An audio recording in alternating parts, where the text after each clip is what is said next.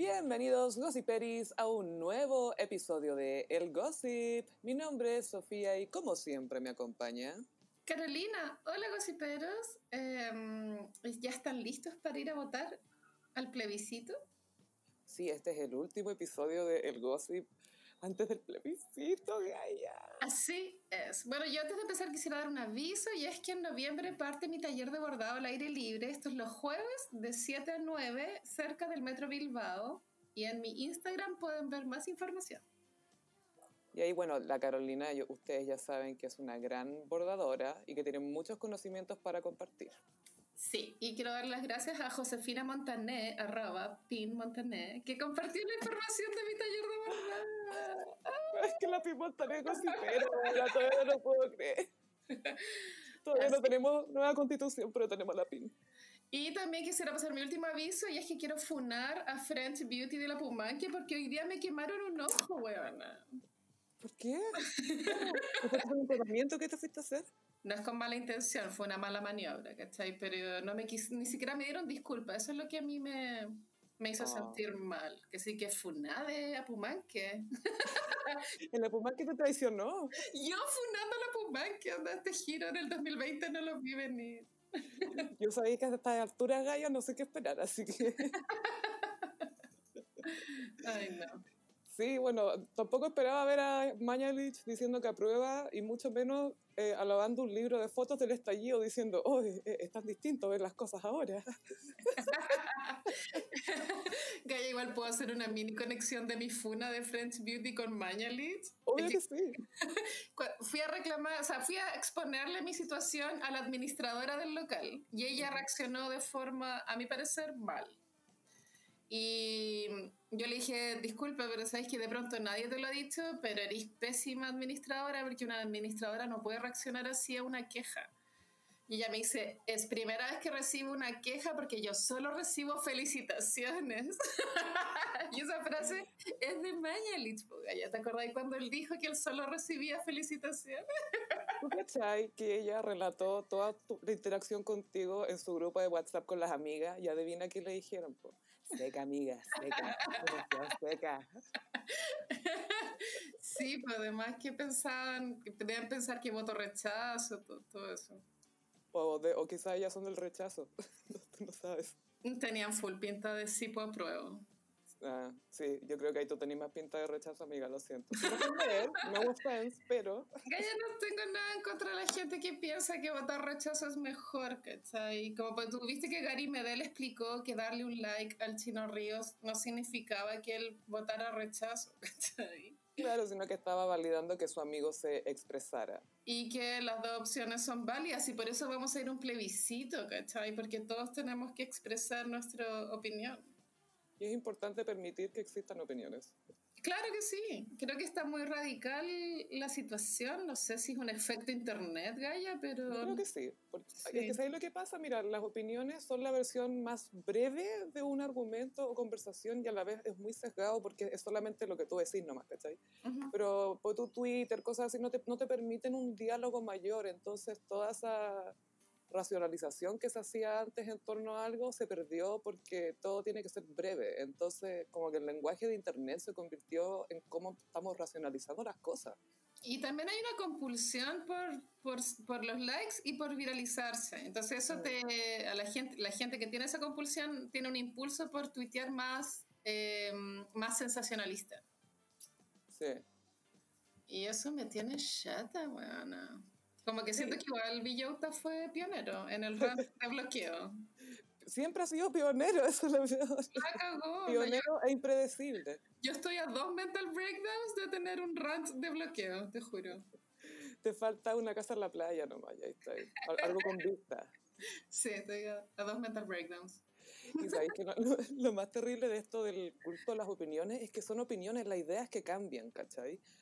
uno de repente se enamora de ideas o cosas así, pero eso también, las ideas evolucionan, se van adaptando, van cambiando con la sociedad, esa cuestión cambia.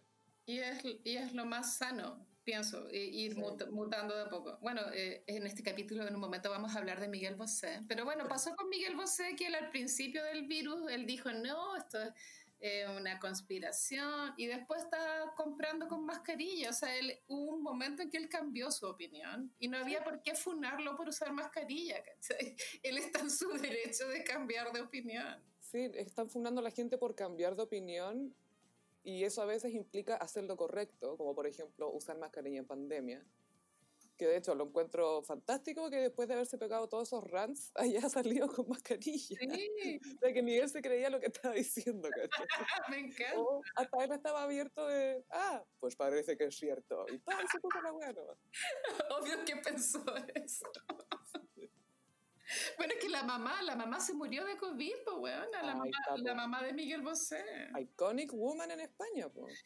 Sí, pues una señora de, mm, de la aristocracia, de, eh, pero de la aristocracia artística de, de, ese país.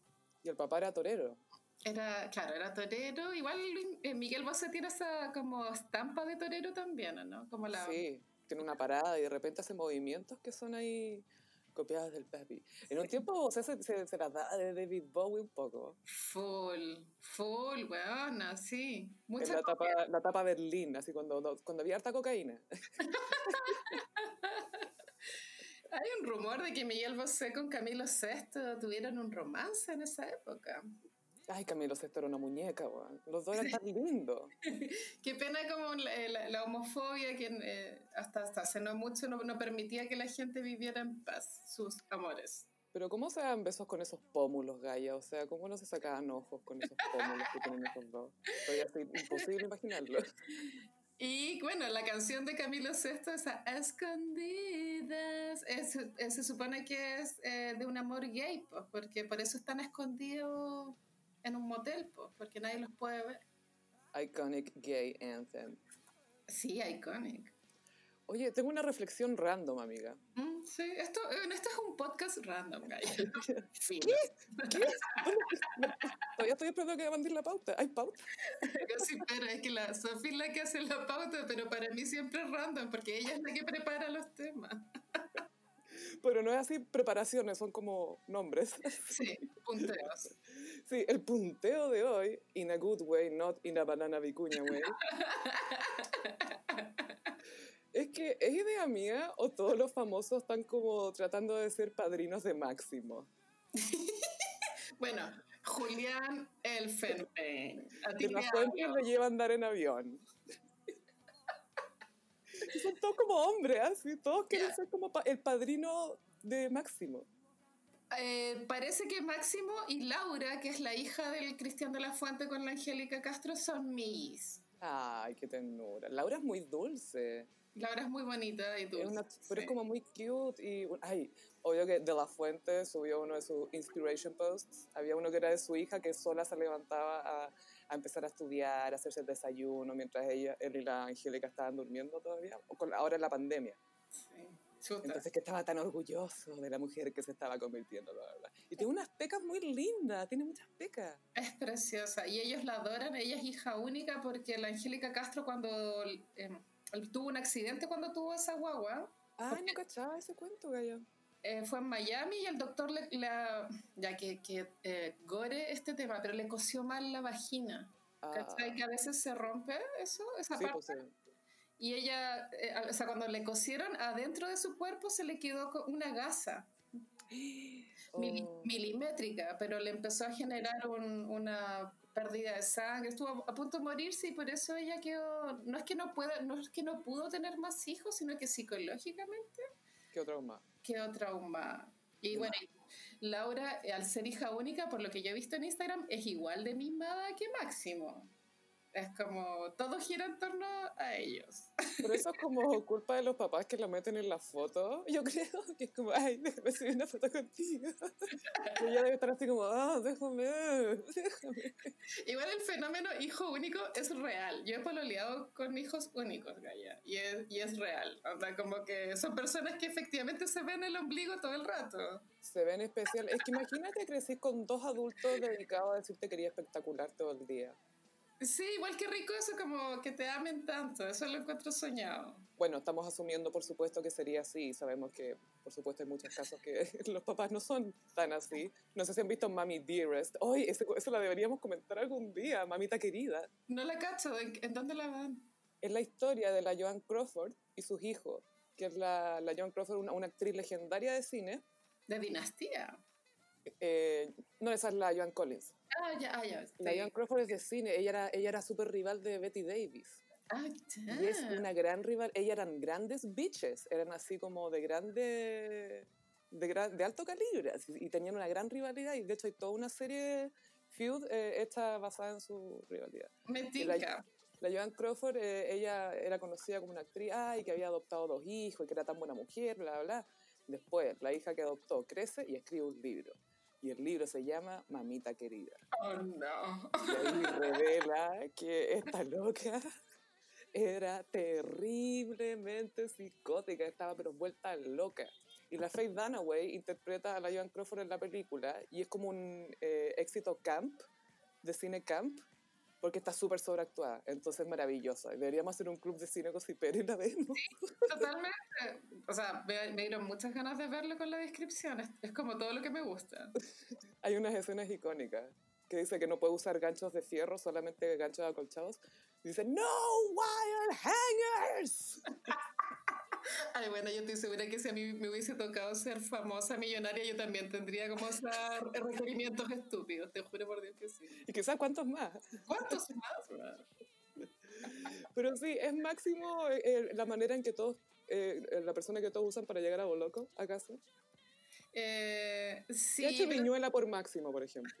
muchos likes, muchos likes, full likes. Eh, Buena campeón. Lo ha invitado al estadio, te apuesto. Es que, claro, Máximo, su papá putativo es Pepo, pero hasta, hasta que llegó Pepo a la vida Cecilia, Máximo igual fue hijo de mamá soltera. Digámoslo, esto es la realidad. Entonces igual debe existir como unas ganas de, de apapacharlo. Y aparte que como tuvo cáncer, Gaya. ¿Cómo no, Sí, te- cómo no vaya a tener ganas de quererlo? Sí, igual tiene que haberlo pasado pésimo tres años de su vida, que igual son años importantes. 10, 11, 12, 13. Sí, todos quieren eh, amar a Máximo. Oye, estaba, estaba buscando una cosa de El Bosco Ujú. y ni siquiera, estaba buscando una cuestión de una galería de arte y me salió sugerida una noticia de Leonardo DiCaprio de cuando él tuvo su encuentro con el Papa Francisco. Leonardo le llevó un, un o sea, una foto de, una- de un cuadro del, del Bosco, del Jardín de las Delicias, el mismo pintor que hizo... De hecho, era el Jardín de las Delicias, ¿o ¿no? Sí, creo que le llevó el libro de, de la esta editorial Tachen, Eh, el, el libro que está dedicado al Jardín de las Delicias. es un regalo muy, muy, muy Leonardo, pienso. Bueno, Leonardo, hijo único. Y su vida es el Jardín de las Delicias. Pues pero el Jardín de las Delicias es como, es súper conocido, pero para los que no lo han visto tienen que googlearlo, porque mm, ahí van, van a entender como lo que quiso regalarle Leonardo al Papa. Como si, pero como si el Papa no lo conociera, eso también es como un Papa explaining. Y el Papa así como, weón, esa agua está pintada ahí en la pieza de al lado. Así. Es full Papa explaining. Bueno, el Jardín de las Delicias está en Madrid, está en el museo, el, ¿En el Pro? no, en el Reina Sofía. Y, Ah, no, el- no, mentira, está en el Prado, sí está en el Prado. Y este se, se viralizó hace un tiempo porque estaba incluido en un libro de arte escolar. Sí. Y una mamá puso el grito en el cielo porque ¿qué le están tratando de enseñar a nuestros hijos? Y justo mostraban, claro, un recorte enano del cuadro donde justo le estaban metiendo algo por el traste a un caballero. Es que es fascinante ese cuadro por lo adelantado a la época Mm. y, y por eh, la cantidad de mini situaciones. Es como eh, buscando a Wally, como que pasan miles de weas en un solo escenario y es un tríptico que está dividido en tres partes. La primera es la creación, donde sale solo Dios, eh, Adán y Eva, y, y como una... eh, el Edén, como la naturaleza ideal, aunque hay una jirafa que tiene como una cara como de ¿qué es esta weá? Me encantan igual las expresiones de los animales. Y en el medio del tríptico está lo que, porque como Dios nos dio libre albedrío, los humanos hacemos lo que queremos. Sí, po.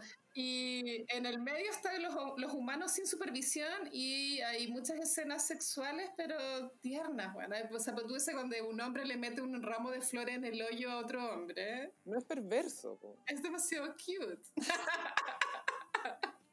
es muy Agatha Ruiz de la Prada. Cool, me encanta. y, Y bueno, este, este cuadro igual ha sido, hasta el día de hoy, ponte tú ahí... Pero y después sale el infierno, ¿no? Ah, claro, la tercera parte es cuando ya Dios dijo como, oh, ya, la, la cagaron. Partieron, partieron. uno a uno por acá. La cagaron, hueones. Y, claro, es el infierno y es súper oscuro. Y la explicación de Leonardo era que él sentía que esto era lo que estaba pasando con el ambiente, con el medio ambiente. Pero como su ambiente es, es como la, la, parte, el panel central del Jardín de las Delicias. Esto para él es muy normal. Sí, aparte que hay muchas mujeres en pelota en esa parte. Mucho, hay mucho, mucho traste. Hay caleta de traste. bueno, eh, Lucy Ana, la, de, la del supertanker, era la que quería censurar el, el Jardín de las Delicias. Ella era, sí, no, me acordaba quién era. Sabía que no era la Marinovich, pero sabía que era una... Luciana. Luciana. Ay, ay. Bueno, Leonardo debe jurar que es experto en arte. Viste que se supone, la, leyenda cuenta que la mamá le puso a Leonardo porque cuando la mamá vio un cuadro de Leonardo da Vinci, la guatita le, le, pateó.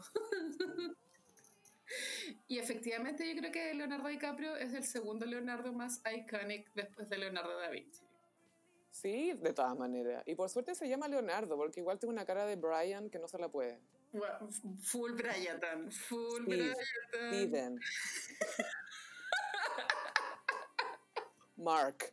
Hola, Mark. Mark DiCaprio. Perfectamente hubiera sido Mark DiCaprio. Bueno, esta semana pensé harto en Leonardo porque pasó este tema de, del carabinero infiltrado. ¿Cachaste el, el, el, Paco que fue al programa Contra Viento y Marea porque se quería casar y después cacharon que estaba infiltrado en la población dormida? ¿Cachaste ese uh, No, no cachaste. Tuvo buena esa noticia, ¿eh? porque, porque igual estaba Pancho Savera involucrado. Siempre. Pero claro, igual yo pensaba, claro, este, este, es el nivel de infiltración con la que lidiamos en nuestro país, y, pero me acordé de los infiltrados cuando Leonardo DiCaprio era el verdadero infiltrado, pues weón. Y puta que estaba estresado, weón. Estaba súper estresado. Full clona. Leonardo es como si hubiera vivido justo ahí en Plaza Italia, arriba del Telepisa. Estaba viviendo con ese nivel de, de estrés. Sí, no, sí estaba muy mal ese personaje, estaba muy, muy mal. Me da un Valium. ¿Qué queréis que haga con un Valium?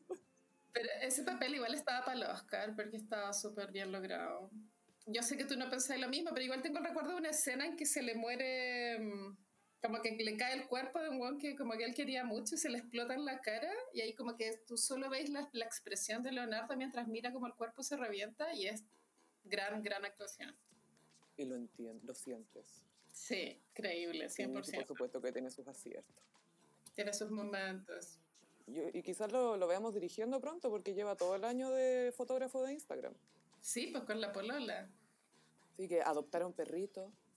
Y parece, o sea, lo habían rescatado como para darles un hogar temporal, pero parece que ya los y que, que Gaya, si los adoptan, es un compromiso real. Esta Gaya ya tiene 22 o 23 años, le quedan como dos años con Leonardo. Sí, porque él las patea a los 25. Y, no sabemos si va a querer mantenerla, se, se querrá mantener con... Esta, esta es hijastra de Al Pacino, por eso la conoce. Em, bueno, hay una estadística de que Tom Cruise se ha divorciado de las tres esposas cuando cumplen 33. ¿Has visto ese gráfico? Sí, eso yo creo que fue coincidencia.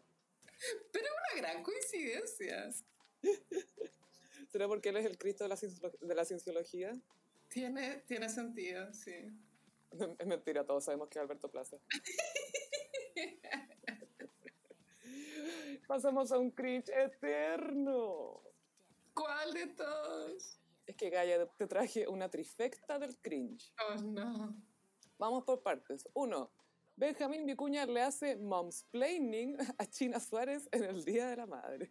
Claro, en Argentina el Día de la Madre es como el único país en el mundo que lo celebran en octubre. El 18, si no me equivoco. Claro, el 18. y ¿sabes qué lo que yo encontré ofensivo? Que la Pampita también es la mamá de sus guaguas, ¿cachai? Gaya, sí, yo encuentro que no tiene nada de mal. Onda, Future, que es un rapero que tiene como seis baby mamas distintos, las saludó todas una por una. en su Twitter este año. Gracias por esto, gracias por esto, gracias por esto. A todas sus baby mamas. Es lo que corresponde. Pero yo tengo una, una, hipótesis de lo que está pasando en, en, la, en la, casa del de, Vicuña. Yo creo que la mm. China Suárez está loca de celos, porque este weón le tiene que dar N razones, me imagino. Y yo creo que la China Suárez le dijo como ya, weón, tenéis que subir una foto del Día de la Madre, te mato si no la subís, concha tu madre, no podéis nombrar a la Pampita. Yo creo que por ahí va la toxicidad de esa relación. Yo estoy segura que esos weones están en la más tóxica de las tóxicas, weón. Porque esto que subió Vicuña es folclore, es puro folclore. Es poesía ya. y de la peor. Es que él no es antipoeta, es antipoesía. Era como, estaba alabando como el trabajo de, de, la China como madre, pero no sé. Y lo mejor es que parte diciendo, yo sé que tú no creís en esto, pero déjame decirte algo. Es básicamente un evangelizador, como que llega a tu casa, hola, ¿crees en esto? No, déjame decirte algo. Eso es. y bueno, hay una vez más otra foto de la guaguita Amancio el mini galán, que tú sabes que él habla idioma galáctico. Y sorprende, sorprendido. ¡Uy, qué sorpresa! Uh.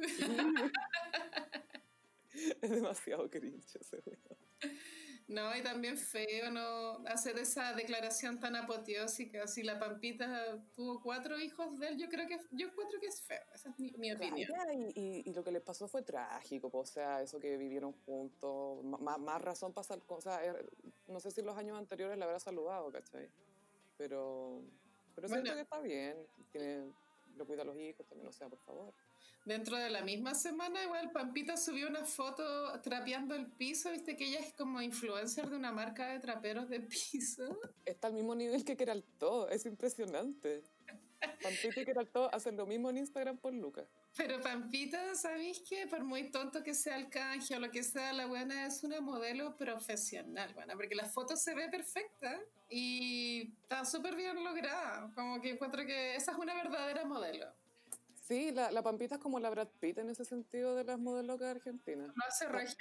Sí, sabe ubicarse, sabe, sabe el ángulo, sabe qué mostrar, eh, qué mostrar el zorro y cuándo aparecer uno. Perfecto. Y aparte que siempre se ve regia, ella sabe igual súper bien como la, la, el estilo de ropa que le queda bien y no, seca la weona. Para ser modelo. ¿Tú crees que tenga un hijo con el, con el de Fruna? No quiero ser mala, pero creo que ella ya no está en edad, ¿o sí? Tiene como 40, 41, sí, ah, pero... Sí, sí, podría tener, pero no creo, Gaya. Yo creo que este gallo debe ser un poquito un pelele. Quizá ya viene vasectomiado. Ah, esa es la the ultimate prueba de amor, la vasectomía. Y, de inteligencia.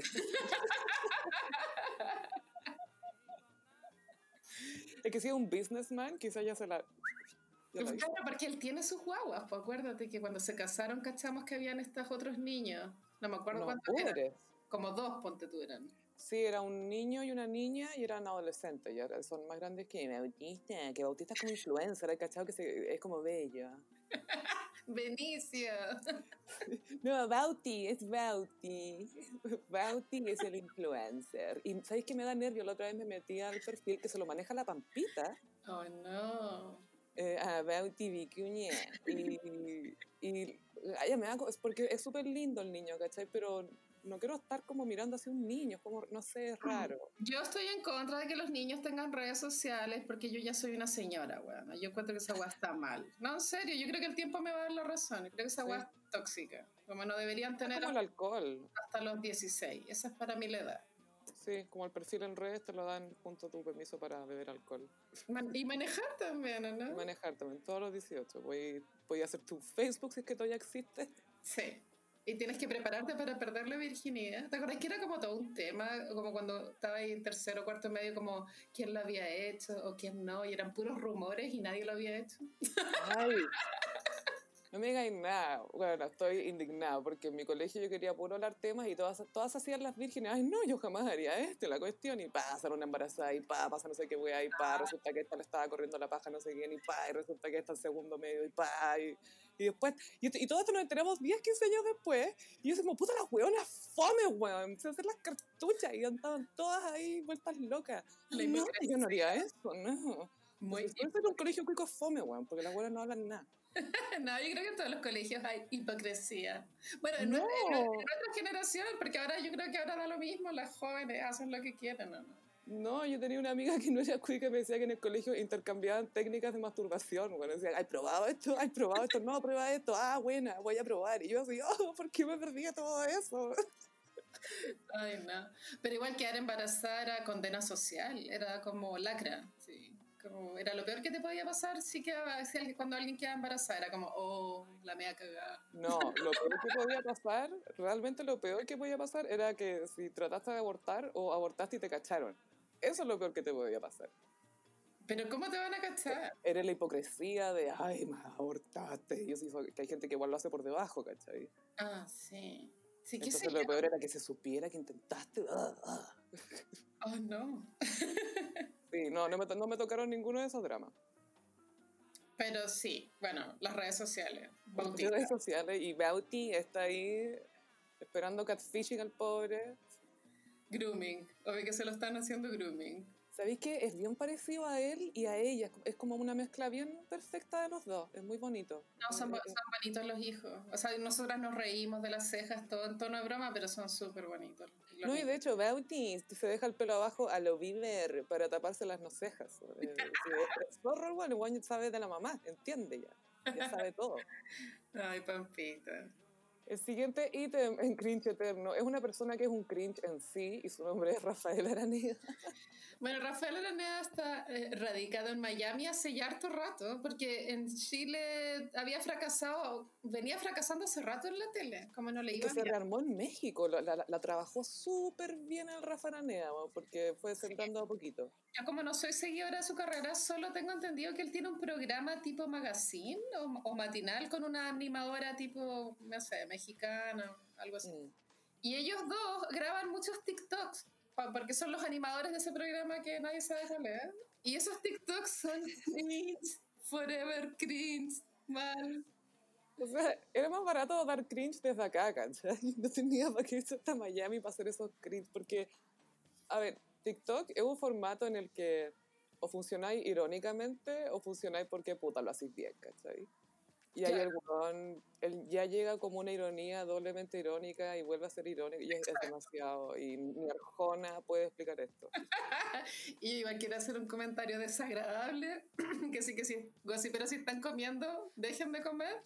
Y es que el, el Rafa Aranea se le hace eh, camel toe. Creo que los hombres se llaman moose knuckle, nudillo de alce. Ah, ya no sabía que tenía nombre para hombre, pero se le hace nudillo de alce. Y para mí es demasiado incómodo de ver, weón. Es que ese es un problema de, del sastre, pues, del, del, tiro del pantalón. Debería ser como unos centímetros más para que no se le marcaran las bolas. ¿o Pero ¿cómo él no cacha? No será incómodo, weona, no sé. ¿No será que se no está usando calzoncillo? Ah, ya, Sofi, cállate. no quiero pensar en el pene del Rafa Aranea. ¿Preferís pensar en la biblioteca mental de Carol Dance? Obvio que sí. Ay, Carol le respondió a alguien eh, que le, preguntaba por su vista si se iba a mostrar libros o cosas así. Y Carol, entre pocas palabras y con un emoji, dijo, mi verdadera biblioteca está en mi emoji de cerebro. Claro, la, la verdadera biblioteca es invisible a los, ojos, a los ojos. Pero que, siento que esta web explotó tarde, porque yo, nosotras en el Instagram del Gossip hace rato nos habíamos dado cuenta que él en sus lives tiene un fondo falso de biblioteca. Mira, un emprendimiento, dice. Yo no lo encuentro condenable, solo que como es Carol Dance, da para la burla. Pero si hay alguien que tiene esos fondos, es totalmente válido porque hay gente que trabaja en su casa y tiene a los cabros chicos y no hay tiempo para ordenar y hay que hacer videollamadas. que ver en tu casa, bueno, chao que sí que yo, claro, no estoy a favor de reírse del fondo, pero como es Carol Dance, toda para la burla, aparte que todo calza, porque Juan ha hablado tanto de la biblioteca, de lo que él lee, de los libros que él recomienda. Él tiene lives donde recomienda lecturas, es como la Oprah de la, de la literatura de, de emprendedor ganador, ¿cachai? The Dance Book Club. Dance Book Club, y en el fondo es como el mismo libro, pero en diferentes versiones, pero la misma idea siempre, ¿no? ¿Cómo ganar en la vida? ¿Cómo ganar en negocios? ¿Cómo ganar en negocios y en la vida? Sistema piramidal, no sé. Invertido. Y, estaban todos riéndose de eso y él no soportó el bullying y subió un, un, un post a Instagram muy largo. Yo llegué hasta la mitad, pero era como y ustedes que se ríen de mí, tropa de perdedores, yo he logrado todo en la vida con esfuerzo, trabajo, dedicación, tengo una polola que me ama. Pero el gol le picó el hoyo. Así que yo creo que él está igual en crisis, porque pues, tú ahora que fue la Teletón en septiembre, ¿te acuerdas? Ese Vamos Chile, Chile ayuda a Chile, no lo invitaron. Vamos chileno, creo que era. Don Francisco no lo invitó, bueno, y para él... No lo invitó al Carol, que él se supone que era como el animador para los jóvenes. Claro, era como el más juvenil, no fue invitado. Entonces, yo creo que él debe estar en una crisis, y aparte, mira, no quiero ser mala onda, pero mantener el estilo de vida que él mantiene debe ser súper caro. O sea, igual yo tengo entendido, bueno, e, él siempre está pidiendo que en Chile falta educación financiera y que nos enseñen a invertir, entonces me da a entender de que él ha sabido invertir su dinero o que él cree que ha sabido invertir su dinero. Claro. Sí, pero no sé, no sabemos si eso es una fachada, porque también para venderle, para robarle gente plata de esta forma, tú tenés que vender que tenés un estilo de vida lujoso. O sea, sí, pues lo que él siempre está subiendo fotos con autos, hablando de ser humilde. Es un cringe eterno. Es tan... Es, que esa estética hace, no sé, pues, en los 80 era lo máximo. Pensemos en lo que era el lobo de Wall Street, por ejemplo. Sí pero que sigue siendo, es como, claro, el mismo logo de Wall Street te muestra eh, todo este vicio y del dinero y todo como una religión casi, y la película, hoy día vi un video sobre esto, por eso lo comento. Em, la película termina, te acordás que Leonardo va y le dice a la gente, véndeme este lápiz, véndeme este lápiz, véndeme este lápiz. Y muestran al público y es como si estuvieran en una sala de cine y atrás le llega una luz, entonces como que somos nosotros, ¿cachai? O sea, nosotros somos los que validamos que exista esta vida de éxito y tal. Y, sí. Uh. No, totalmente de acuerdo. Por eso siento que el capitalismo está lejos, lejos de terminar, porque hay algo en la esencia nuestra que hace que todos siempre queramos sentirnos mejor que el resto de alguna u otra forma. Y la plata es la manera más fácil de, hacer, de lograrlo. Claro, porque también te da acceso a comprar las cosas que tú piensas que son las que dan envidia. Cada uno tiene una idea diferente de eso. Y esto claramente, o sea, Carol Dan siempre está diciendo que esto no le importa, pero claramente le importa. Le importa más que es más repetitivo que Mariah en ese sentido con este tema. Palpico que sí, sí, pues. Es de Aries. Y también, no quiero así ser mala onda, pero también da para pensar que ese pololeo también es parte de una puesta en escena, como que también tú decís, ¿esta relación es real o es como para el Instagram? Yo creo que, no sé, quizás él busca una mina que se ajuste a su, al perfil. Todos tenemos un perfil. Sí, lamentablemente. Pero el de él es más cuestionable. pero porque es él, no por ella, claro. Claro, sí. Pero nada, pues, se, pueden pedir libros en esa biblioteca, te está ofreciendo mansplaining, no entiendo qué nos está dando a entender Carol con esto. Bueno, pero eh, yo les recomendaría, pero es que jamás leyeran un libro de Carol porque es muy pérdida de tiempo. Como que Carol Books. Cero aporte, ¿no? Como que hay miles de otras webs que pueden ayudarte más. Te juro. Y pasamos a la nueva sección de El Gossip, películas cute. Hay que inventar una cortina. Ya, vamos a, poner una cortina. La del festival, no, broma. Hoy vamos a hablar de una película que es posiblemente la película más feminista que se ha hecho en la historia. Me imagino que de fondo está sonando.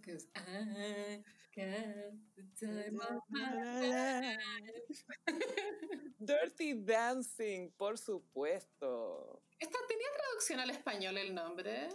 Creo que Bailey Caliente. ¿Bailey Caliente? o Dirty Dancing, nomás era, no me acuerdo, no sé. Igual esto no es de nuestra época porque es de los 80. Sí, esto se, se estrenó a fines de los 80. Sí. Pero la historia en sí eh, ocurre en los 60. Así es. Y la trama sigue a una chica que le dicen Baby Houseman. Baby. Que es muy bacán porque es una chica muy, que no, sé, no es como la típica chica preciosa, o sea, no es fea, ¿caché? Pero tiene como una nariz distinta, no, no tiene el pelo como súper arreglado. Es crespa, igual tener el pelo crespo también es como un desorden. En las películas, si la mina es crespa, es porque ella sigue sus propias ideas. Es interesante. Y se revela contra el resto. ¿Ella cómo se llama? Jennifer cuánto? Grey. La Jennifer Grey cuando hizo esa película tenía 27, pero el papel es, de 18, ¿no? Es como por ahí sí, una niña que todavía está en el colegio a punto de salir. Pero el casting está súper bien porque a diferencia de Gris Brillantina, cuando la Olivia Newton-John tenía 30 y estaba haciendo de 17, igual ahí se nota, Caleta, que la Olivia Newton-John y John Travolta eran viejujis. Pero en esta película no se nota tanto porque Patrick Swayze creo que tenía 35 y él hace como de un 25, como de 25 años. Sí, de como un weón que igual se vería como más, que la vida no lo ha tratado muy bien, ¿cachai? Porque era un gallo que era pobre, que no tenía que trabajar mucho, pero en fin, la trama sigue, eh, ocurre en estas, estos como resorts de veraneo en la montaña gringos y que es para familias de clase media alta judía. Sí. Entonces Baby Houseman llega ahí con su hermana, que como trata de ser toda perfectita, que le interesan los chicos y bla, bla, bla, pero Baby es como súper idealista y ella quiere cambiar el mundo y quiere ayudar a todos y quiere ser buena, pero al mismo tiempo su privilegio le impide ver que la vida no es tan simple, que no podéis llegar y arreglar todo pidiéndole ayuda a tu papá, no podéis, las cosas no se arreglan así nomás. Pero ese verano va a cambiar su vida, porque ahí ella va a descubrir realmente como explorar ese potencial que ella ya traía, de, de, un poco desembarcarse del, del, de la clase social donde le, le, tocó crecer.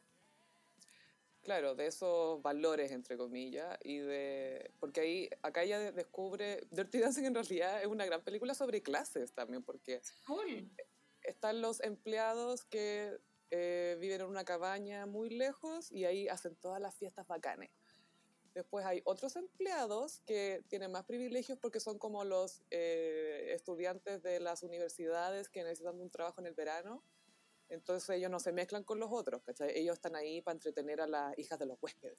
Claro, es como Titanic igual, las clases sociales. Bueno, CISEC tiene un video acerca de, de cómo en Titanic te muestra esa ilusión de que en las clases sociales bajas el carrete es mejor. Y en Dirty Dancing también pasa, porque cuando Baby descubre el carrete nocturno de, de estos gallos que eran profesores de, de actividades extraprogramáticas, el carrete era mucho mejor.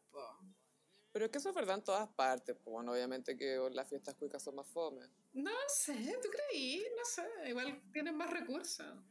O sea, por eso es porque hay más alcohol, pero es que ese es el tema. los recursos no hacen entretenido una fiesta. Obviamente que entretenido una fiesta con estas cosas, pero los carretes que más te divertí fue los que, son los que son más simples, porque la experiencia en sí fue más entretenida. Donde hay mejor hueveo. Claro, cuando tú piensas que, no sé, po, en Nueva York o no sé, po, en cualquier barrio afroamericano se hacen las block parties, que están todos en la calle bailando, pasándolo la zorra. Y los blancos llamarían a los pacos, ¡ay! Hay un vecino aquí mío afuera poniendo música. Es distinto. es muy así. Obvio que yo preferiría ir a una block party que ir a una fiesta de 15. Pero claro, en, este campamento de verano, em, Baby creo que se involucra Toma clases, ¿o no? Sí, pues toma las clases de baile, que yo la vi hace rato esta película, estoy haciendo memoria. Toma clases. Ah, yo la, yo la tengo súper fresquita. toma clases de baile con, con Patrick Swayze, ¿no? No, lo que pasa es que Patrick Swayze, claro, es un, es un profesor, se llama Johnny. Johnny, Johnny. Johnny es un maestro de mambo y otras cosas, y su compañera de baile eh, se, queda embarazada de uno de los garzones de, que eran estudiantes de Harvard. ¿Cómo se llamaba? Peggy, no. Eh, Peggy. Penny, Penny, Penny. Penny. Y Penny es rubia y hermosa y perfecta. Y Baby la mira y dice, bueno, está La ve como al principio con un poco de celo porque está con Johnny, pero no son pareja. Y después la admira, la, la admira como una mujer linda. Y se mueve súper bien Penny. Sí, pues se mueve perfecto y Penny está embarazada y necesita hacerse un aborto. Claro, pero justo el aborto era el día de la presentación X. Entonces Baby le dice, ya, anda a hacerte el aborto y yo te reemplazo. Y ahí empieza como una secuencia de ella aprendiendo a bailar, ¿no? Sí, y ella, la, es que la Baby se consigue la plata porque se la pide al papá. Baby tiene una relación súper linda con su papá, que esa es otra, otra trama dentro de la película. Eh, que ella tiene que convertirse en sí misma sin que le importe más allá de lo que piense su papá o que su papá no entienda. Eh, entonces ella tiene la confianza como para decir, papá, papá, ¿sabes que necesito que me prestes plata? No te puedo decir por qué, ya te lo voy a explicar, pero por favor préstame la confía en mí. Y el papá le dice, no te preocupes, yo te la consigo. Entonces Baby se consigue la plata para el aborto. Sí. Y ella se aprende la coreografía para reemplazar a la Penny en la presentación. Entonces hace la presentación lo mejor que puede, no le sale muy bien, obviamente. Si, eso me gusta en la película que es realista, que la mina estudió una semana, obvio que no va a saber más. Pero, eh, Sophie, hay un gran detalle que cuando ella empieza a ensayar para la presentación es donde se produce la explosión de química entre los dos personajes. Ah, con Patrick. Claro, y ahí como que hay algo interesante desde el punto de vista femenino porque eh, todo la cámara te muestra a Patrick Swayze como, como lo mira ella, con deseo. siempre lo vemos a él como ella lo mira. Siempre lo estamos mirando a él desde el punto de vista de ella. Y eso no nos referimos solamente a la parte sensual, sino que también a la parte más eh, noble o más humana de él, o más no sé si emocional, pero... Su espíritu. Más, vulnerable. Y eso igual, a pesar de que ha pasado tantos siglos de esa película, pero igual sigue siendo novedoso porque cuesta encontrar películas que sean para mujeres desde el punto de vista completamente femeninos. Es muy, muy difícil y, y en la película se da súper... Nunca sentís que te lo están forzando. No, eh, Se desenvuelve súper natural esta historia de de esta chica que, claro, que se va acercando a Johnny y tú también veis que Johnny, ¿por qué la empieza a respetar? ¿Cachai? Porque el baby se involucra en todo este dilema. Ah, y resulta que después terminan la presentación y llegan a la cabaña de la Penny y resulta que el aborto salió mal. Uy, sí, esa parte. Y Baby tiene que partir a buscar a su papá, pues Gaia, que su papá es médico. Sí, no, bien heavy esa parte, porque claro, como eran los años 60, como que el, el aborto ilegal era bien sórdido. Sí, pues imagínate lo que te podían hacer con. Eh, no quiero ni pensar los instrumentos. Que estaba desangrando la Penny y bueno, también se nos olvidó contar que el gallo que la embarazó era como de los. Ah, pues, uno de los meseros. Uno de los meseros, pero era como un culiado, weón, como que se estaba desentendiendo máximo. Se, se, entendió por completo, decía, ay, esa galla estaba con todo el mundo, qué sé yo. Y él había estado conmigo. Ay, weón, y se estaba joteando a la hermana de la baby, o se quería jotear a la baby. Cancelada ese personaje. No, súper cancelado. Entonces la Penny necesita recuperarse un tiempo. y, ahí, bueno, la, el, Baby tiene que enfrentarse a, su papá después de que tiene que acudir a ayudar a esta mujer que se hizo un aborto ilegal. Y el papá así como está súper desilusionado y que es lo peor que te puede decir tu papá que adoráis, ¿cachai? Como, no estoy enojado, estoy desilusionado. Ah. Y aparte que el papá creo que se pasa el rollo que el que la embarazó era el Patrick Swayze. Sí, pues pensaba que Johnny había embarazado a, Penny porque siempre lo veían juntos. Entonces ahí el papá se quedó con una pésima imagen de este hombre. Y está full con la idea de que la baby no puede pasar nada de tiempo con él. Claro. Pero, baby, pasa tiempo con él. Igual como que el lapso en el que ocurre la película no deben ser más de tres semanas. Ni siquiera es como una semana o menos. pero se enamoran pal pico. Yo creo que eso igual es una fantasía de muchas mujeres, como conocer a alguien y enamorarte al tiro, ¿sí? ¿no? Ah, obvio. No, y si dura una semana, claro, te quedas, ay, obvio que siempre hubiera sido así. No, a los tres meses habría sido otro. Yo creo que lo que hace que una comedia romántica sea icónica son muchos factores, pero uno de los factores importantes es que los, los actores tengan química. Yo sé que es algo abstracto, difícil de concretizar, pero ellos la tenían y al bailar se notaba mucho. Y era curioso porque en la vida real Patrick Swayze era súper perfeccionista, y, sentía que usar dobles era para pussies, ¿cachai? Era como muy macho.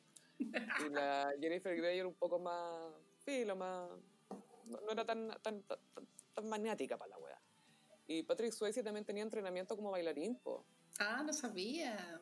Sí, su mamá había sido bailarina de ballet y él había tenido entrenamiento como bailarín, pero él no lo había puesto en su currículum, no lo tenía en su currículum como actor. Decía, no, no bailo, dijo, no ah. bailo. Dijeron, ¿y por qué no bailáis? Y de ahí cacharon que el loco tenía entrenamiento y no, pues que bailaba increíble. Súper bien. Si, tú veis la prueba de cámara de Patrick Swayze, bueno, es puro fuego. Me, me embaracé viendo esa weá. bueno, y él también canta la canción para la película esa She's Like, She's like the Wind. bueno, y también quisiera eh, destacar el, el vestuario de la película porque siento que el vestuario está súper bien logrado las tenías cuando bailan, los colores que se ocupan para simbolizar la, la pureza de Baby, bueno, hasta que se, se da a entender que pierde la virginidad en un momento. Sí, no, no es que se da a entender, claramente, bueno, le agarra el poto al Patrick Swayze.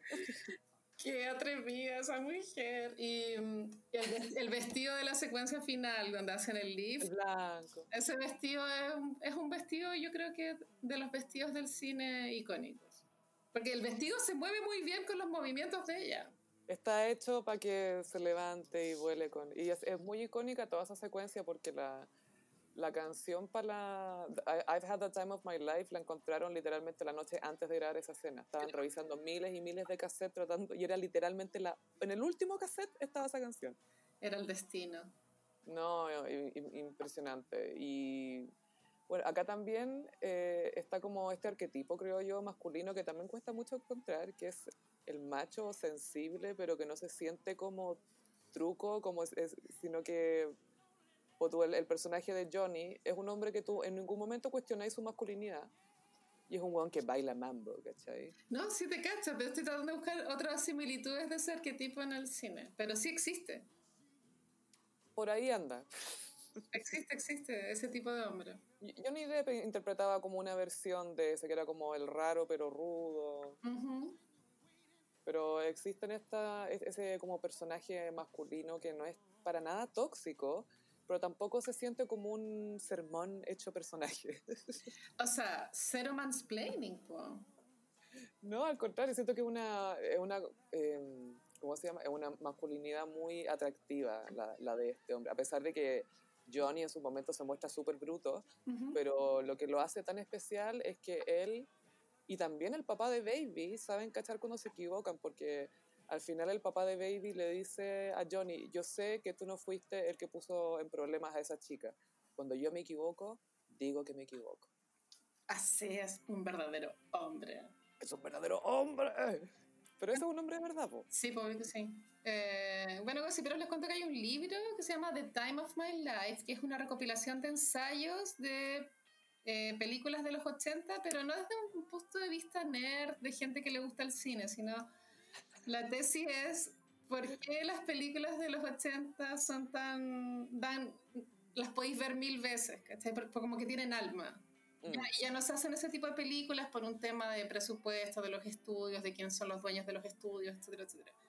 Y bueno, y hay un ensayo de Time of My Life eh, de, de la película Dirty Dancing y es súper cute, bueno, como les recomiendo full ese libro, pero no, yo creo que solo se puede encontrar en busca libre, pero para que lo busquen.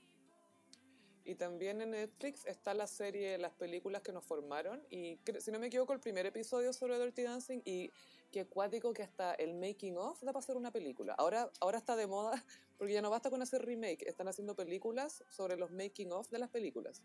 Como que no hay ideas nuevas, eso es triste. ¿eh? Porque la idea de Dirty Dancing, creo que el guion lo escribió ella y fue rechazado. Como que no había mucha fe en la idea.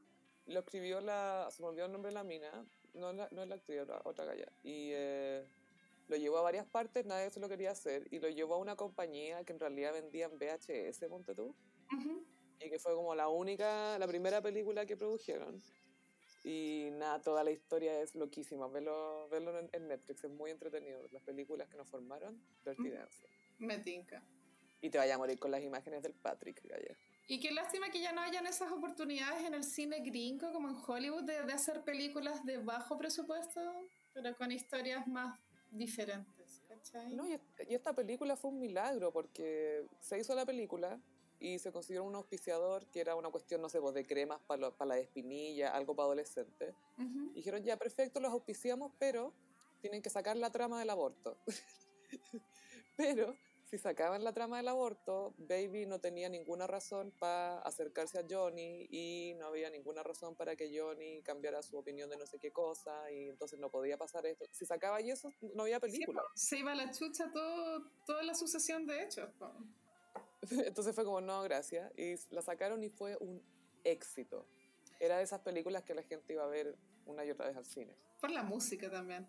Bueno, yo igual quiero hacer un comentario acerca de la frase icónica, eh, nadie, deja, baby in a corner. nadie deja baby en, el, en, en, la esquina, que es la traducción literal. yo conocí la frase antes de ver la película, entonces cuando vi la película y, y, vi la escena donde se dice esa frase, como que baby no estaba en la esquina. Como no, ni siquiera estaba en la esquina.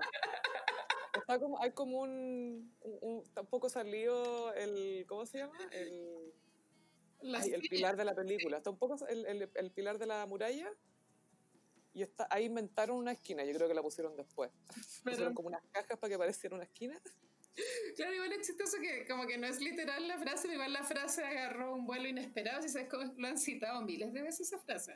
Sí, y es muy chistoso porque es muy chistoso porque Patrick Swayze decía que nunca entendí esta cuestión, nunca entendí esta cuestión y al final es la, la frase que más me citan. bueno, y Patrick Swayze fue al cielo. No hace tanto, como en los años 2000, ¿no? En los 2000 algo, sí. De cáncer. Y fue súper dramático para nuestras mamás esa, esa muerte. Gaia para mí también, sí, mi, mi, lado heterosexual ama a Patrick Swayze. Él es lo, era lo máximo, sí. Bueno, y, y también ya, que lata esto, pero que lata ella que se operó la nariz, weón. ¿Por qué hacen eso? ¿Sabéis qué? Se operó y quedó irreconocible quedó como genérica. Como ahora sí, y me pasa que de repente la vez, una vez, obviamente apareció en un episodio de Grey's Anatomy, porque hasta yo he aparecido en Grey's Anatomy. sí. Y la vi y era como, baby, yo era la baby. Pero in the corner. Pero full in the corner, living in the corner, against the corner, pobre baby. Sí. Pero sí, Cosy Peri, les recomendamos Dirty Dancing y si es que ya la vieron, vuelvan a verla. Sí, y hoy el soundtrack es muy bueno. No, es un clásico, es un es que estas cuestiones son las que del canon del cine, o sea, como hay que verla y la música siempre va a funcionar. Espectacular. Y en Iconic. Ay, estamos en el aniversario. Este es el último episodio antes del plebiscito. Y estamos. Recién fue el aniversario del 18 de octubre. Sí y hay que acordarse de esto no prendió. Porque me da la impresión de que sí prendió. Eh, bueno, hoy día es el, hoy día literal es el aniversario de, de que Piñera dijo que estábamos en guerra. Mm. A mí eso igual me marcó, yo sé que ya es hueveo, ¿cachai? Pero yo cuando, cuando, vi la tele esa hueá igual me dio una sensación muy tétrica de que Piñera estaba piteado. ¿En serio? Trampeado. fue terrorífica esa weá, estábamos en guerra estábamos todos súper nerviosos esos días, pues entonces ver ese mensaje en la tele fue súper eh, intranquilizado. fue brillo. Fue súper brillo, weana, ¿por qué Piñera nos hizo esa weá, weana? Es violencia psicológica.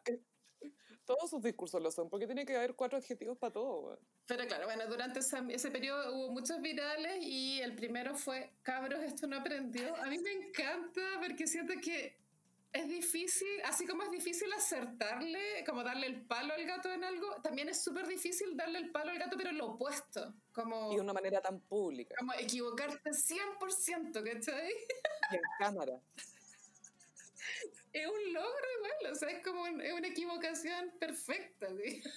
Y, y, es todo terrible porque dijo no prendió y se como el metro y fue como no, todo mal. Bueno, el cabros esto no aprendió, tiene que haber sido como el 17 de octubre, cuando tú, era como un poco antes. Y era un señor que se llama Clemente Pérez. Clemente Pérez, que era el presidente del metro, si no me equivoco. Era, pero cero conexión con la realidad, pues bueno, cero. Y con una seguridad apabullante. Eso es lo chistoso. Es que, Gaya, yo me acuerdo que para verlo del alza del metro, tenían a un comité de expertos, como siempre, y era un experto en economía y un experto en no sé, el metro que está ahí. Pero lo, que siempre comentamos, que falta alguien con la experiencia y expertos en temas así, pero también alguien con la experiencia, ¿cachai? O, más gente con esa experiencia, o más o preguntar más, más outsourcing, como le dicen. Por último, estar más conectado con gente que efectivamente ocupa el transporte público, ¿cachai? Como estar más en contacto con la weá. Eh, y pero bueno, el, cabro esto no se prendió, se volvió viral, ya es una frase que se puede ocupar a, extrapolar a miles de otras cosas, ya es una frase que tiene vida propia. Absolutamente. También tuvo la tía Pikachu, adorable. Tía Pikachu, puta, eh, yo encuentro que era adorable el año pasado, pero ahora, ahora a mí igual me tiene chata. Encuentro que muy attention word al pico. Y ahora quiere ser constituyente, puta, ya, fila. Pero está bien, pues esa es la carrera, así es como armamos carrera en Chile. Disfrazándote de Pikachu. Hoy sería bacán, Yo no sé de qué mono me disfrazaría. Pikachu, la tía Pikachu se hizo viral porque el video donde la, se dio a conocer al mundo, ella se sacaba la chucha bailando de una forma muy sí, y se le veían las patitas como aleteando y de fondo se escuchaba una risa estruendosa, como ¡Wow! ¡Baila Pikachu! y la risa es lo que hace el viral brillante, la risa de fondo. Claro, ese es uno de los casos en que, claro, quizás te equivocas y podemos decir que caerse es equivocarse, pero fue un acierto en su caso. Sí, ¿no? Salto a la fama. Fue a la tele esta weona, fue en Una caída a la fama. pero era tierna al principio, tía Pica. ¿Y la superaste ya? No, yo ahora me cargo. es que soy Géminis, yo soy Géminis. Esto va más allá de lo que yo decía. Sí, lo sé. Sí sabemos que hay cosas que no puedes controlar y los gossiperos sabemos por lo mismo, yo creo. y después viene, hola, los saluda el zorrillo. hola, jóvenes. Me encanta, hola, los saluda el zorrillo. Bueno, esto fue, ya había pasado, qué sé yo, dos semanas de, de, de la cagada grande. Y esto fue afuera de San Joaquín donde está ahí la entrada del metro y estaban los, ahí los jóvenes PUC, full protesta, weona, y llegan carabineros con el zorrillo y dice eso, con, con el altavoz, como con respeto igual. Hola jóvenes, los salvo el zorrillo y ¡pa! Se pone a disparar. Pero siento que fue un poco como eh, doblaje de mono animado. Hola jóvenes, los saluda el zorrillo. Fue como así, pero por megáfono. Algo que haría el Joker, ¿no? el cacerolas. Como que adentro de esa cuca estaba Tonka. Todo se sabe que Tonka es nuestro nuevo Joker. Ay, que me gusta. Ese video sí me da mucha risa. Creo que le puse play como 100 veces. ¿Cuál el de...? A las jóvenes los saludan Es que tenía varios... Yo creo que, claro, es, er, lo que lo hacía divertido era que los jóvenes eran PUC. Porque si hubiesen sido... La reacción de los jóvenes. Como si hubiesen sido de los USAT, no era tan divertido. Yo creo que lo divertido era que a los jugadores de la PUC le tiraron el zorrillo, pero literal en la cara, si la distancia era muy corta, Gaya. Pero obvio, era en contexto. Como que los jugadores tienen que haber quedado intoxicados para el pico, así. Después, los mil looks que ha tenido Baquedano, la estatua de Baquedano. Pero bueno, full reveals. Ahora está muy leather daddy, weón. ¿Qué onda? Es un papi de cuero. a mí me recuerda un poco a Cristina Aguilera en la época Bionic. A mí cuando hizo Fighter, ese video, que era como... Ah, no, no, a mí me, me recuerda más a Not Myself Tonight. Ah, ya, desatado, desatado. Y ya ve que el general Baquedano, cuando está de rojo, es muy not myself tonight. Ahora es dancing on my own. Sabes que yo nunca he estado cerca, cerca, cerca. O sea, antes de, de, de, en el antiguo Chile nunca la, la, vi de cerca, entonces yo no sé cómo es su materialidad. Me cuesta imaginármelo. Porque cómo le ponen tanta pintura encima, weón, no entiendo. Amiga, quedó como el, el, caballo de botero que está fuera del Mac. quedó como así de grueso. Ese caballito igual tiene gracia. A mí me, a mí me encanta. Es súper cute el, el, caballo de botero. Es muy tierno, sí. Es body positive. Es full body positive. bueno, sí, por pues, la estatua de Baqueano, ¿sabes qué igual? Ya, mira, yo yo estoy en contra de todo. Estoy en contra de que, lo vandalicen y estoy en contra de que lo, comillas, restauren. Estoy en contra de las dos weas. Como que encuentro que las dos weas están mal. Esa wea hay que dejarla tirada hasta que pase como el apocalipsis. El apocalipsis y después replanteárselo, pero onda, pintarlo de negro es igual de provocativo que pintarlo de rojo, ¿cachai? Te está invitando. Sí, no. Pésima la weá. onda, ya veo que mañana amanece de blanco la weá. No, si no va a pasar nada. ¿Y por qué no colores más divertidos? Como claro, como que fuera cambiando, rosado, amarillo. Sí, el ánimo de, de, Santiago ese día. Me gustaría. O de pronto que un artista se hiciera cargo y lo interviniera, pero de una forma novedosa, ¿cachai? No sé, como más creativa. Flores en el poto al caballo para que sea como el bosque. A mí me gustaría, sí. Creo que se vería bien. Sería rupturista. Muy. Que pongan el caballo de botero al lado para que no esté solo. Igual si pusieran el caballo de botero en esa plaza se vería muy tierno. Se vería bacán. Sí. Es como un pony. Le podría pintar algo en el potito. ¿Qué le pintaría ahí en el potito al, al, al caballo de botero? un voto. Un voto que diga apruebo y otro desapruebo. Así como el voto, el voto. Al voto. Ah, bueno, una. ¿Cómo se dice? ¿La cartola? Tiene nombre, pero no. Nunca he sido como eh, nerd de las votaciones. Como que manejo súper pocos términos. la verdad es que no soy nerd de las votaciones, ¿eh? solo voy a votar. No, pero hay que, que hay gente que es nerd de las, de las votaciones. Ay, sí, y te quieren decir siempre. Y es como la fiesta de la democracia. Ah, cállate. ¿Qué fiesta es esta? Estaba una pesadilla y como que ahora tenemos que ir en horario para no toparnos con los boomers. Que, que los boomers son de 2 de la tarde a 4 de la tarde, creo. Ah, no, cachaba la hueá de los horarios, que soy pava. Voy a, voy a, investigar. Hay un horario que se supone que es exclusivo para boomer, pero si eres boomer y vais en otro horario, igual podéis votar, ¿cachai? Pero hay un horario. que los boomers van a. Yo voy a votar a la hora que yo quiero. yo llevo 40 años votando en este país. Yo voy a hacer lo que yo quiera. y el chino Río así yendo a votar muy temprano para que le alcancen a sacar fotos y salgan las noticias de la hora de almuerzo. Qué risa el chino Río. Como que al, al chino Río se nota que esto le importa. Quizás que el Chino Ríos, independiente de, de, su carrera como número uno histórico, etcétera, también tiene un momento icónico en nuestra cultura y es que él tuvo una entrevista con Raquel Correa cuando era joven y la Raquel Correa le preguntó como qué opinaba de la política y el Chino Ríos dijo no estoy ni ahí. y definió una generación. Iconic, weón. Entonces, ya, no estoy ni ahí, todo bien, un poquito saco wea, pero filo, y ahora es como voy a viajar a Chile a votar, y como, ¿quién eres? joven, po. No, sí sé, sí sé.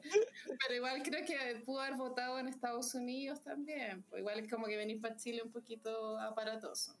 Yo creo que es más decir que viene a Chile. Como para eh, incentivar a los del rechazo de pronto. Sí, es, es, para eso. O sea, es la misma razón por la que la gente la aprueba, se pone yo apruebo en, en Twitter, en sus redes sociales o donde quieran. Es la misma razón por la que el Chino Ríos publica su cuestión, ¿cachai? Y así funciona, o sea, ¿qué le vamos a decir que no puede? No, porque sí, está, está en todo su derecho. Quizás nos ayude que esto venga el Chino Ríos. Es que de pronto sí, porque el Chino Ríos últimamente tú sabes que ha estado súper homofóbico como masculinidad tóxica. Últimamente, como que siempre lo que pasa es que ahora le han preguntado más y ahora llega y lo dice. Claro, y después el Jordi Castell dijo que se acostaba con travestis en Miami, ¿no? Si era un escándalo de muy, mal gusto, todo, todo, todo, todo. Qué incómodo todo. Sí, súper incómodo. Casi tan incómodo como cuando Jaime Vicuña dijo que Chile despertó, como yo. Ay, que, que ese fue un momento muy egocéntrico de su parte. El niño, y el niño, siempre niño, muy niño. Claro, porque él es Sagitario, es el, todo lo que es un Sagitario. Y cuando estuvo cumpleaños el año pasado, creo que era 40. 41. 41. Y él subió una foto de niño, pues igual fue súper freak esa weá. Y era divertido porque se veía igual a como es ahora, pero claro, con cara de niño. Él es un niño eterno. Pero, pero Chile despertó como él, ¿cachai? Porque él antes estaba durmiendo. ¿Pero cuándo? ¿Cuándo despertó? ¿Y a qué se refiere con despertar? El otro, ¿Tienes respuestas? El otro día en Melate le hicieron un recorrido por todos los amoríos. Igual me. Uh, ¿Cuánto duró Me desayuné con algunas, como que tampoco las cachaba. Natalia Oreiro. Sí, Natalia Oreiro sí la cachaba. Bueno, también dijeron lo de la Cecilia Boló, pues esa parece que ya trascendió, Como ya todo el mundo sabe. Sí, claro que trascendió. La cuestión es, el año, ¿cuándo fue? Eso es lo único que Qué nervio. Pero fue hace tiempo, ¿no? De haber sido los 2000. Sí, no, many years. Y te iba a comentar, no sé, siento que ahora después del estallido se ha notado mucho más que la derecha está muy trampeada.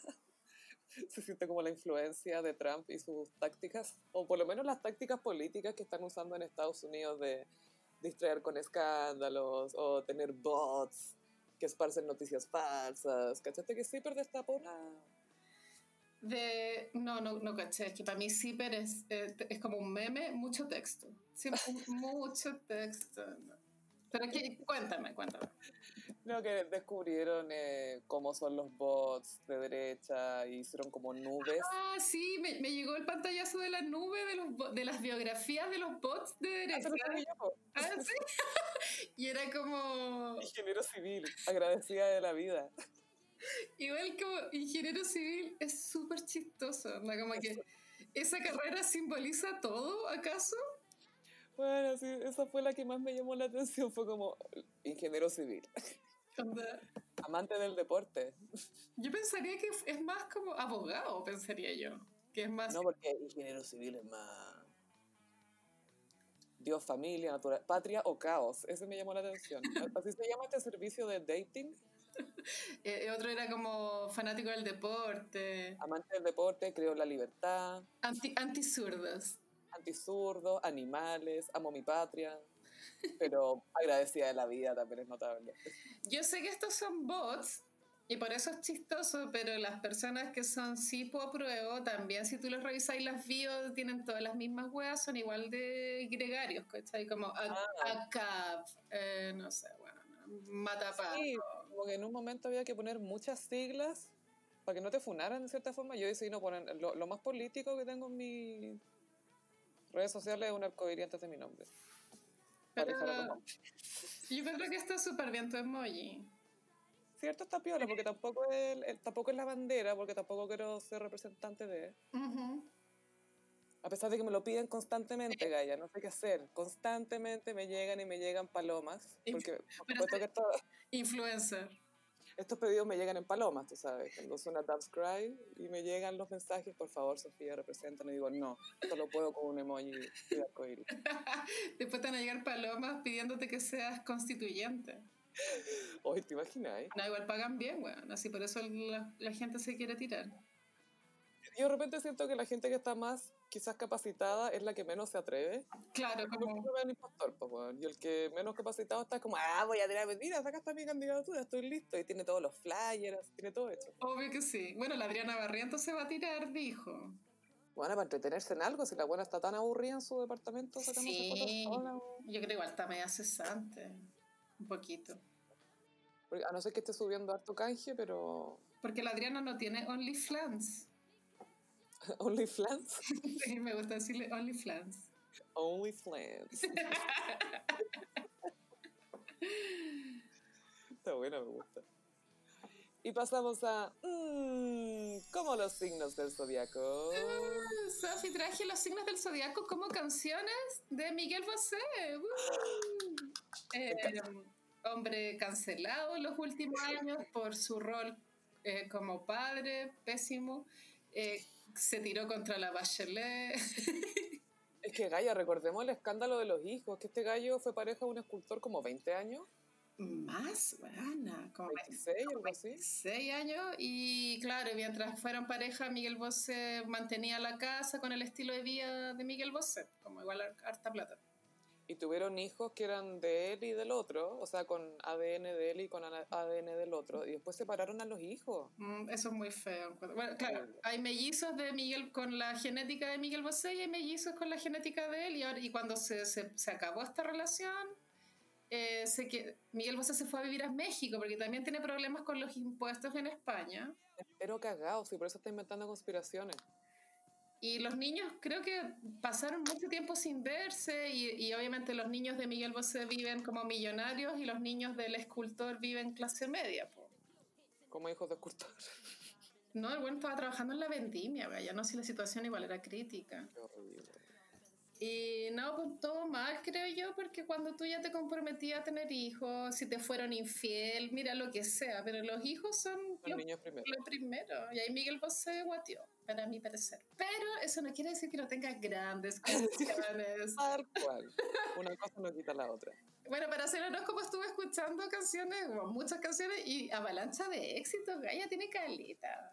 Pero si piensas ese disco de covers que sacó Papito. Sí, Sí, pues tiene dos de covers, Papito y Papi 2. Tiene caletas de hits y los volví a escuchar y suenan nuevos y es como, weón, esta weá muy buena. Sí, no, tiene mega canciones. Ya vamos a partir con Aries. En Aries elegí Don Diablo. Uh Don Diablo es como de la época de David Bowie, de la que hablamos antes. Es la época de las mayas. Ya, sí. Y bueno, ¿Fue cuando vino a Chile o no la primera vez? Sí, como 84, 82, una cosa así. Y en la época de las mallas para Miguel Bosé es cuando estaba más atlético, era como un bailarín de ballet, así. Oh, y Don Diablo es Aries porque eh, Aries igual es medio diabólico y es fuego y la canción es muy bailable y chistosa y habla como de que Don Diablo se metió un carrete. ¿La has escuchado? O sea, Don Diablo... Sí, creo que sí.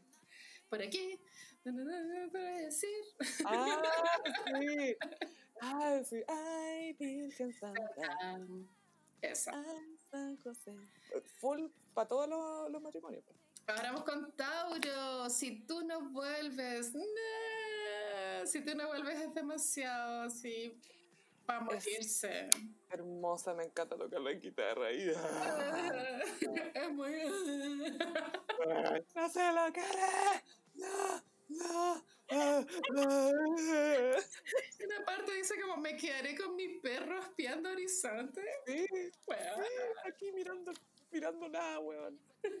es muy un, un Tauro que le rompieron el corazón. Full. Bajar una estrella, hacerme compañía.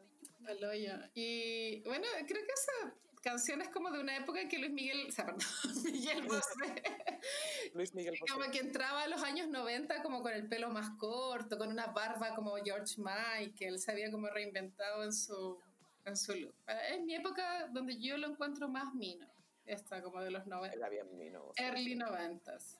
Sí. Eh, Géminis, elegí una que se llama Hacer por Hacer. Mm, hacer por hacer, solo Hacer. para hacer. hacerlo mal o hacerlo bien. Es como un Géminis, todo el tiempo tienes que decidir como, ya, como, ¿me va a comportar bien o no? y esta tiene que ser ya años más 2000. Es una canción que si bien tuvo harto éxito, es una canción muy tranquila, como relajada. Esta es Gemini. Sí. Ahora vamos con cáncer. Olvídame tú que yo no puedo. Esta, oh, esta también es como... "No". Esta era muy como de rojo fama contra fama, ¿o no? Es la época, sí. Olvídame Olvídame tú tú que yo. No puedo. Y en el video me acuerdo que salía con un abrigo, pero con harta cola, como si fuera un capitán. Como Robbie Williams en Ángel. Y claro, y ese mismo look también lo copió Gustavo Cerati, me acuerdo. Que cuando ¿Qué otra cosa? Que. Cerati dio una gira como Cerati Sinfónico, Ah, Cerati Principito, era literalmente Principito. Cerati Principito. Pero era literal el abrigo del Principito. Y este look también es parecido. Y eh, Leo, elegí Amante Bandido. Uh, me Yo, encanta. yo seré un hombre por ti. ¿Qué significa esa frase? Preguntémosle a Justin Timberlake. Sí. Amante Bandido ha tenido varias versiones.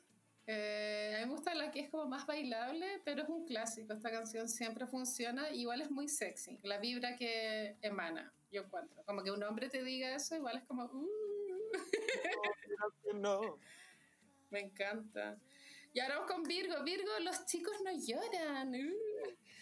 A mí esto me gusta porque es muy Virgo, porque los Virgo igual son medios reprimidos. Como que igual para ser perfectos reprimen muchas emociones. po. Y los chicos no lloran. eh, creo que es de la época ochentera de Miguel Bosé. Sí, suena muy ochentera. Pero es un clásico y seguramente también es como un poquito una respuesta a Boys Don't Cry de The Cure, porque es toda la época. Siempre mirando para el lado. Sí, pues, ¿no? Full copión.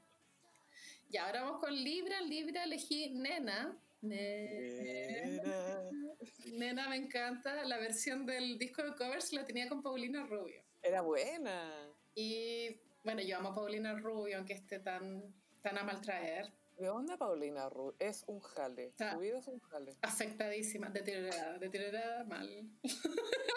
Porque tiene seco el cerebro la pobre, que le, le tiene como talco así. Ella es el Tabasco. Y Nena me encanta. Igual cuando escuchaba la letra antes, como que cuando dice, y esas cejas, igual como que yo igual a veces pensaba como, y dirá como, y esas tetas. Y como que cuando era chica pensaba que decía, y esas tetas.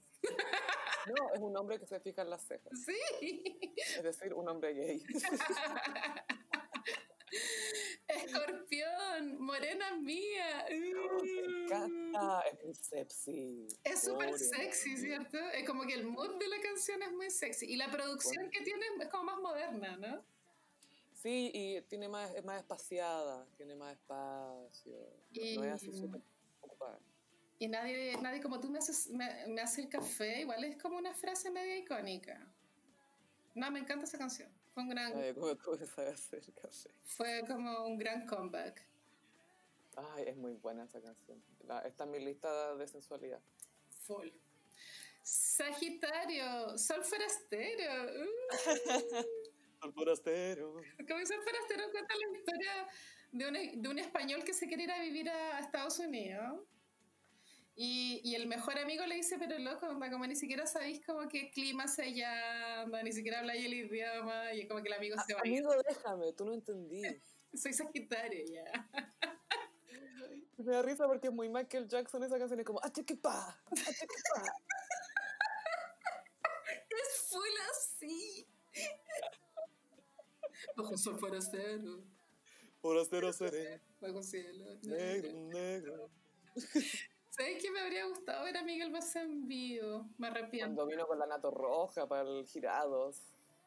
Eso hubiera sido soñado, Gaya. ¿Tantos hits juntos? Mira, si viajo en el tiempo al pasado, voy a ir a ver ese concierto. Y el coronavirus voy a dejar que funcione. O sea, no, no, me voy a ocupar de detener el coronavirus, yo voy a ir a ese concierto. ¿Te acuerdas que cuando estuvieron en Viña sacaron a Alejandro Sanz también, que también estaba uno de esos días, y lo invitaron al escenario?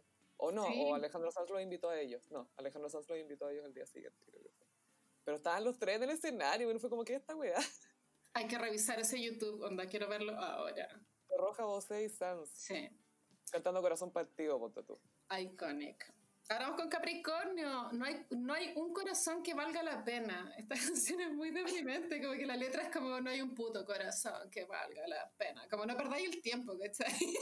Trabaja, trabaja. No, nada vale la pena, trabaja nomás. Anda a trabajar. Es muy así el mood.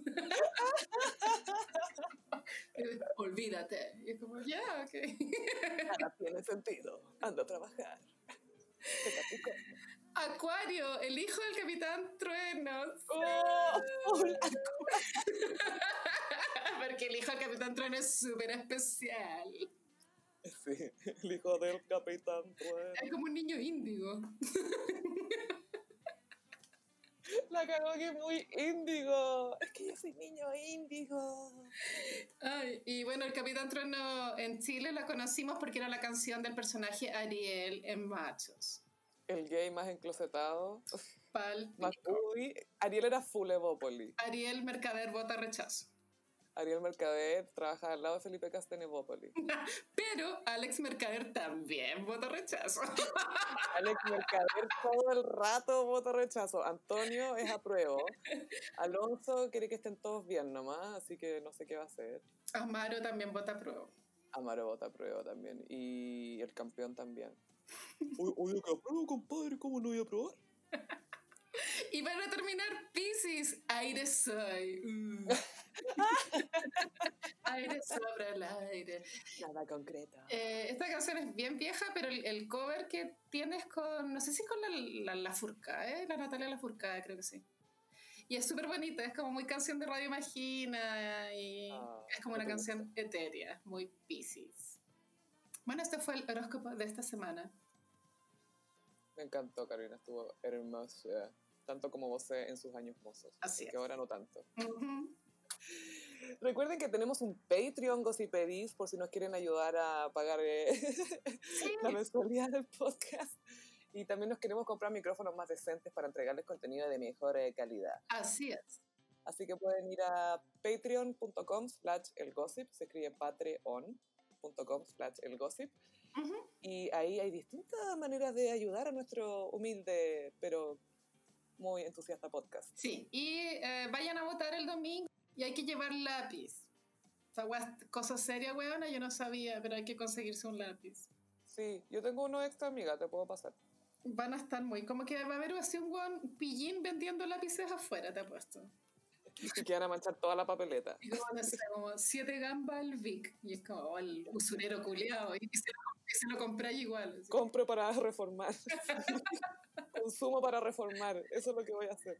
Sí, que sí que bueno, el domingo va a ser un día súper cute. Ojalá salga todo tranquilo.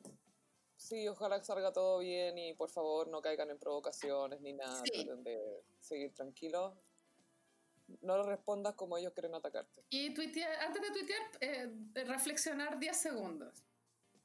Y no robarnos si no es necesario. Exacto. no, es que, ¿Sabes qué? A nosotros nos roban en el gossip, que me parece fantástico. Bacán.